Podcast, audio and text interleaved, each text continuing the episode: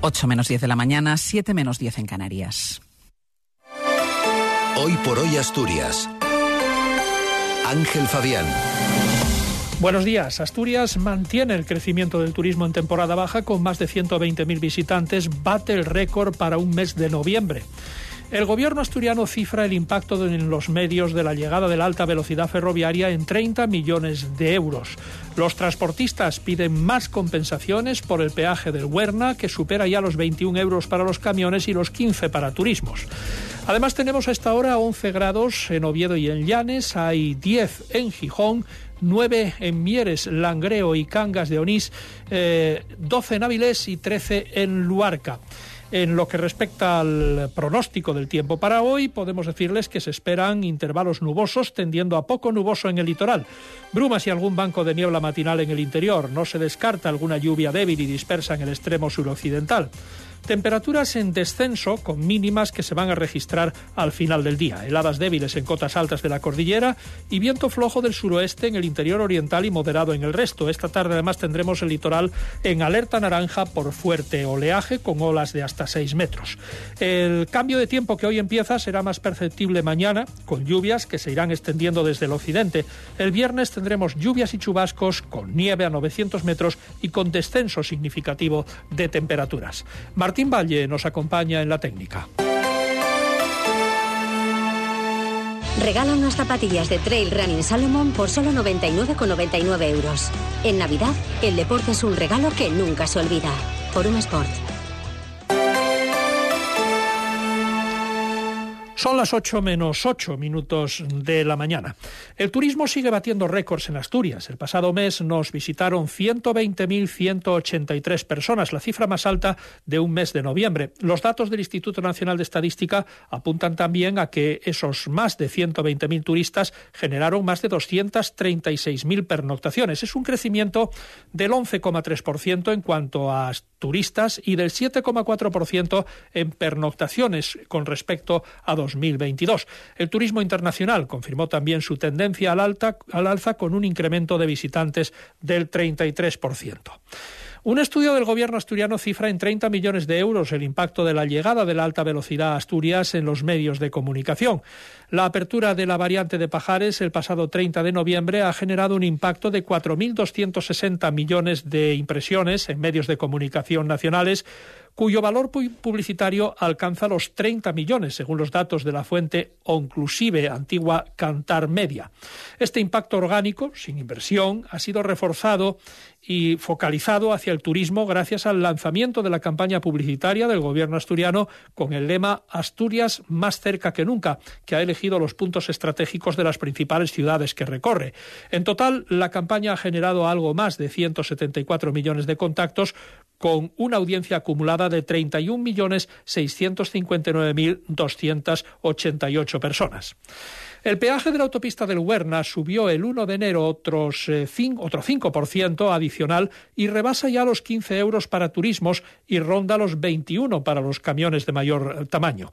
Alejandro Mojardín, presidente de una de las asociaciones de transportistas, FESINTRA, pide mejoras en las compensaciones a los usuarios frecuentes. Desde FESINTRA nos, nos quejamos tanto del porcentaje de subida que sí creemos que, que va a tener repercusión, sino de la falta de una, bonificación para los profesionales del peaje del Huerna, que ese sí que es, lo tenemos que pasar sí o sí, porque la alternativa que nos queda es el puerto y, en eso sí que eh, somos muy reivindicativos. Actualmente el peaje ya está bonificado con el 40% para los transportistas desde el primer trayecto y el consejero de Fomento, Alejandro Calvo, anuncia que esas compensaciones serán adaptadas a esa subida de las tarifas. Por lo demás, el gobierno asturiano no renuncia al objetivo de suprimir el peaje cuando sea posible para corregir una situación que provocó, recuerdan, un gobierno del Partido Popular con un ministro de Fomento, Francisco Álvarez Cascos. El Huerna es evidentemente un problema recurrente que sí, que venimos sufriendo desde que sucedió su ampliación hasta el año 2050, ¿no?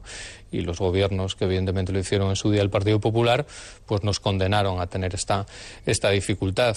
Lo que sí nos gusta recordar es que desde el año 2022 se han puesto en marcha un nuevo sistema de bonificaciones y que, por lo tanto, el porcentaje de incremento que va a tener el precio del peaje también va a ser un porcentaje de incremento sobre las bonificaciones que el Ministerio va a poner en, eh, en servicio vía presupuestos generales del Estado. El Museo de Bellas Artes de Asturias cierra 2023 con 129.747 visitantes, la mejor cifra de su historia, superando en casi 18.000 el récord de visitas que se había registrado en 2019. El pasado año supuso un incremento del 16% con respecto a 2019 y del 22% si la comparación se hace con 2022. El museo atribuye este crecimiento a la atractiva programación, con exposiciones temporales, ciclos de conferencias y cine o la obra invitada. Asimismo, destacan como otro punto fuerte del museo su programa educativo para diferentes públicos y la extraordinaria calidad de su colección permanente.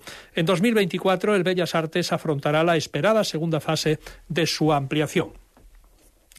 El gobierno asturiano empieza a trabajar con el Ministerio y los afectados en el nuevo centro de atención a enfermos de ELA, que será ubicado en el edificio que hasta ahora había albergado el Centro Materno Infantil de Oviedo, con una inversión previa para adecuarlo y ponerlo en marcha de 3.700.000 euros. El pasado viernes se hizo oficial el acuerdo con el Gobierno de España para crear en Asturias ese centro. Y hoy, desde la Asociación de Enfermos de ELA del Principado, su presidenta, María José Álvarez, considera muy necesaria la creación del centro que con 15 plazas irá enfocado a personas en fase avanzada de la enfermedad. Yo creo que cumple un tanto por ciento muy, muy, muy elevado, lo, lo se atiende en casa es suficiente, porque, eh, bueno, desgraciadamente yo lo que quiero es que la gente no muera en, en sitios que no son para ellos. Cuando alguien pide el, eh, no tiene familia y ya está muy cansado, o lo necesitas dejar una semana para poder estar más tranquila eh, y reponer fuerzas. La consejera de Servicios Sociales, Melania Álvarez, eh, se ha reunido con los responsables de la asociación para trasladarles los planes del Ministerio para el funcionamiento del centro, ya que las gestiones se llevaron con mucha discreción hasta la fecha. Y ahora toca precisamente hilar esos detalles del el, propio funcionamiento del centro, el, cómo se ve el propio acceso al centro. Bueno, cuestiones que trabajaremos de manera coordinada, no solo eh, con la asociación y con la Consejería de Salud, sino también con el propio Ministerio, teniendo en cuenta que se pretende también que este sea un centro junto con el que se pondrá en marcha en Extremadura, que sean centros de referencia. Pues son las noticias de Asturias en la SER. Se las estamos contando en esta edición de hoy por hoy, del miércoles 3 de enero, cuando faltan dos minutos para las 8 de la mañana.